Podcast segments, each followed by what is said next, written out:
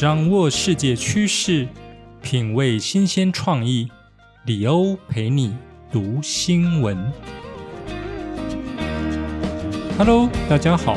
欢迎来到第二十二集的李欧陪你读新闻。我是李欧，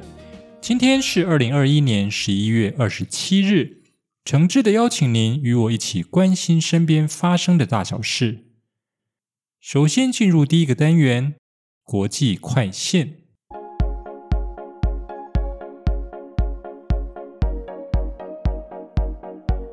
一则新闻：印度人口结构首次女多于男，原因是女性寿命长。根据统计数据显示，有记录以来，印度的人口结构首次女多于男。政府的统计数据另显示，人口总数世界第二的印度出生率略降。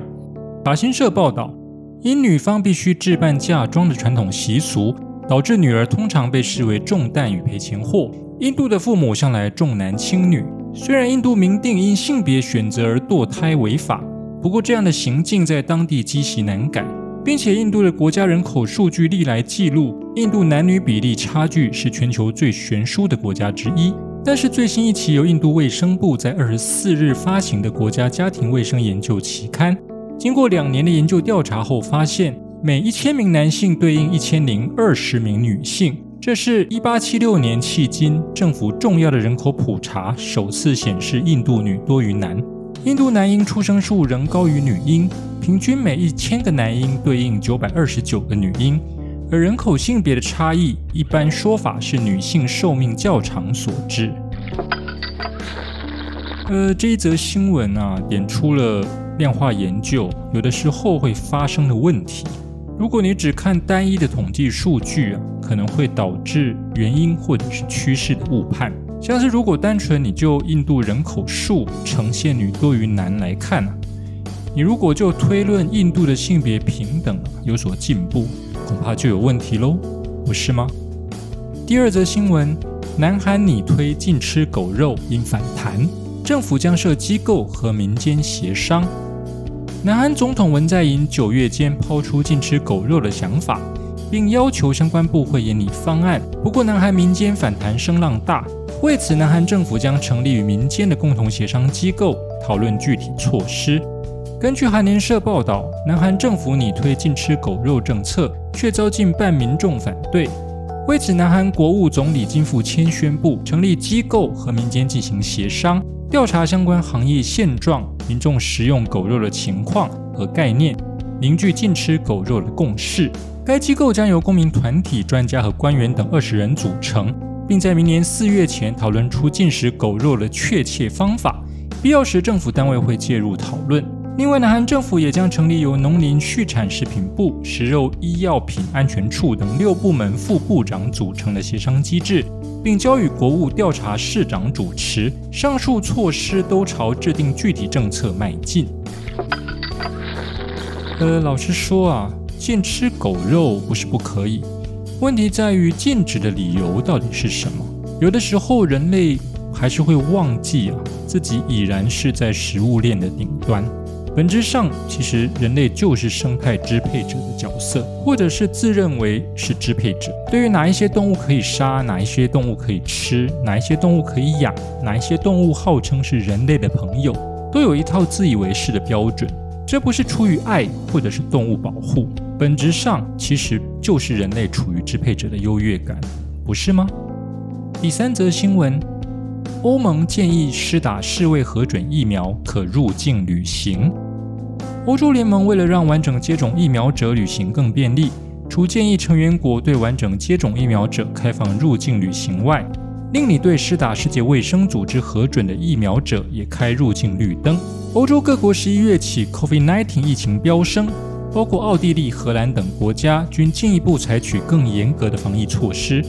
欧盟执委会表示，为了确保人员安全、自由流动，并保护公众健康。而提出一项新措施，派二十七个成员国以协调一致的方式定出安全旅行规定。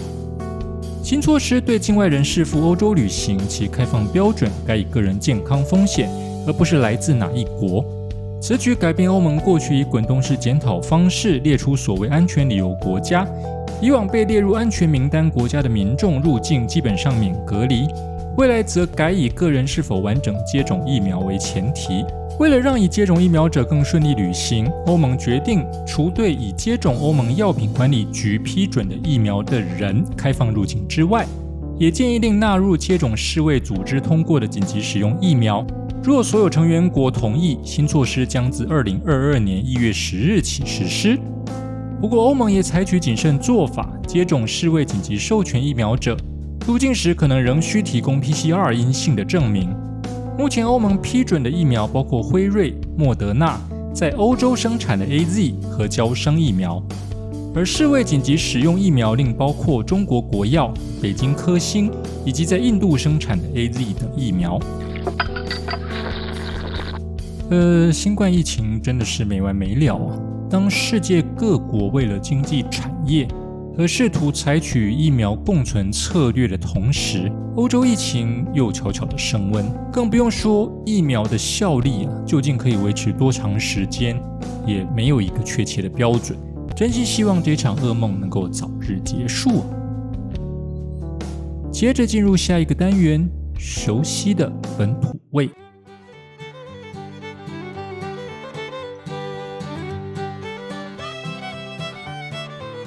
第一则新闻：泰鲁格山屋今起全数开放，十二月近九千人抢位。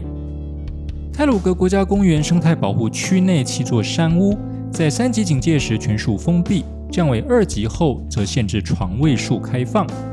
如今考量国内疫情趋缓且稳定控制，泰鲁格国家公园管理处二十六日起恢复原有住宿承载量，释出预控床位。将由原申请队伍依系统申请顺序递补。十二月已有近九千人申请，山友相当踊跃。泰管处配合中央流行疫情指挥中心相关防疫政策指示，循序渐进调整国家公园油气人流管制措施。目前不仅恢复原有停车场容流数，生态保护区内各登山路线也恢复原有的承载量。最让山友惦记的山屋申请部分，近期开放所有床位。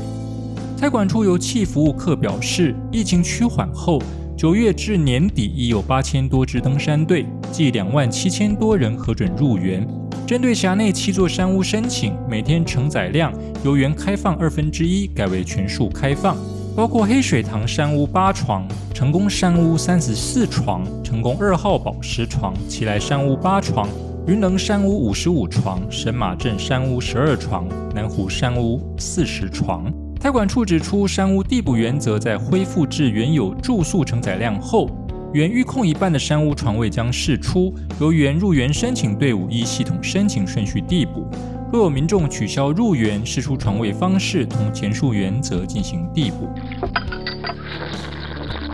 呃，提醒大家，入园民众在通风良好而且没有人潮聚集的地方。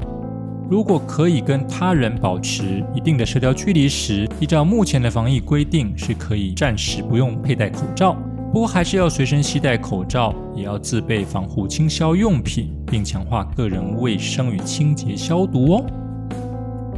第二则新闻：四年两百亿推中小学生生用平板。行政院抛出四年两百亿元班班有网络生生用平板政策。明年九月前将购置六十一万台平板，每台预算约一万三千元，让全国中小学一至十二年级偏校每生一台，非偏校每六班补助一台。不过教师团体忧心后续维护费用恐成庞大负担，也有家长团体指出，有些偏乡根本不缺平板，缺的是会使用平板教学的人才。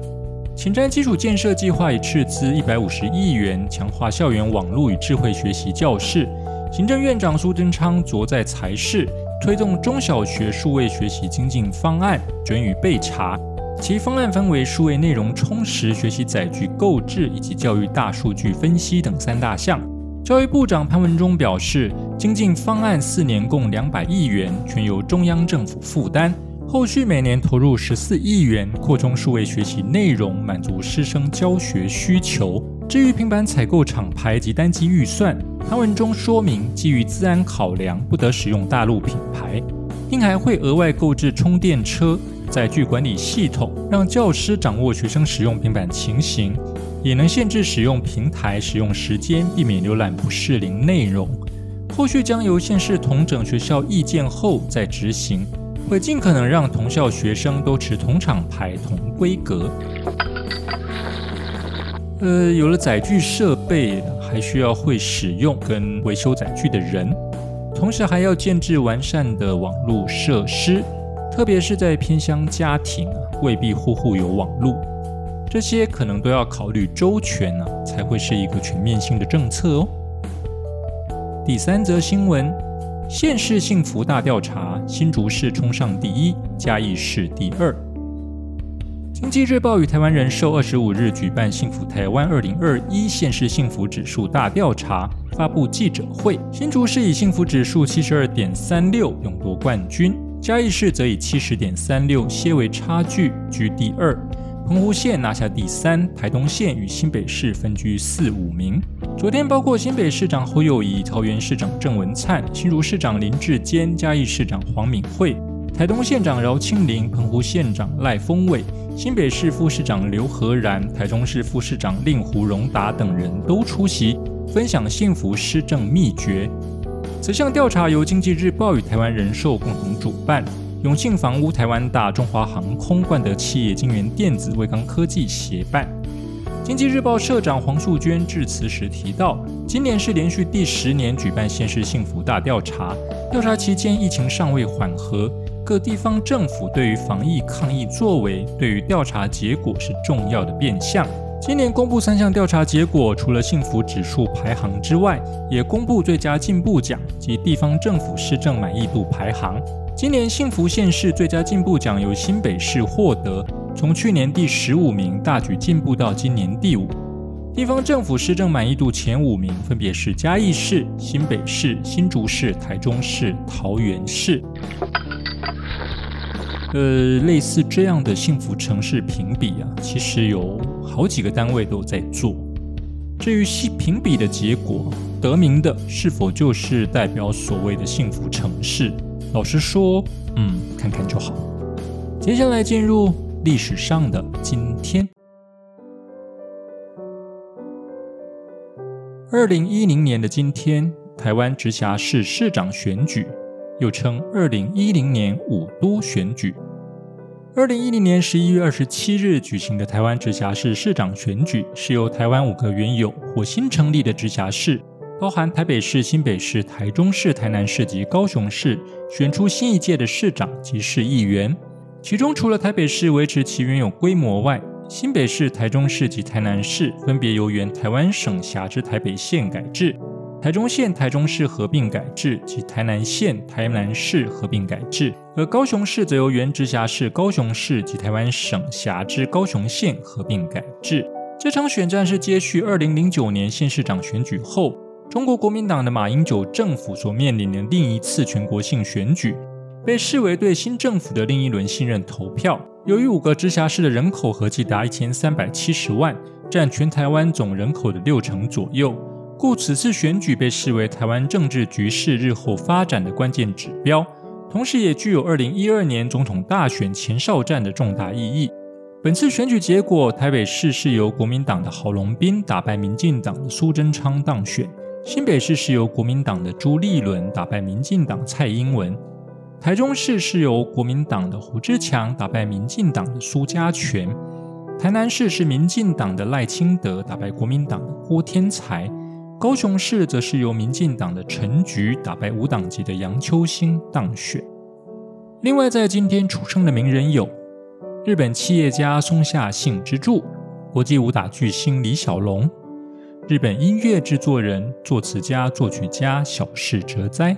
中国女歌手那英，以及美国职棒游击手二零零七年金手套奖及银棒奖国家联盟游击手得主吉米罗林斯。另外，今天还是俄罗斯的海军陆战队日哦。以上新闻由李欧陪你读新闻直播，我是李欧，我们下次见，拜拜。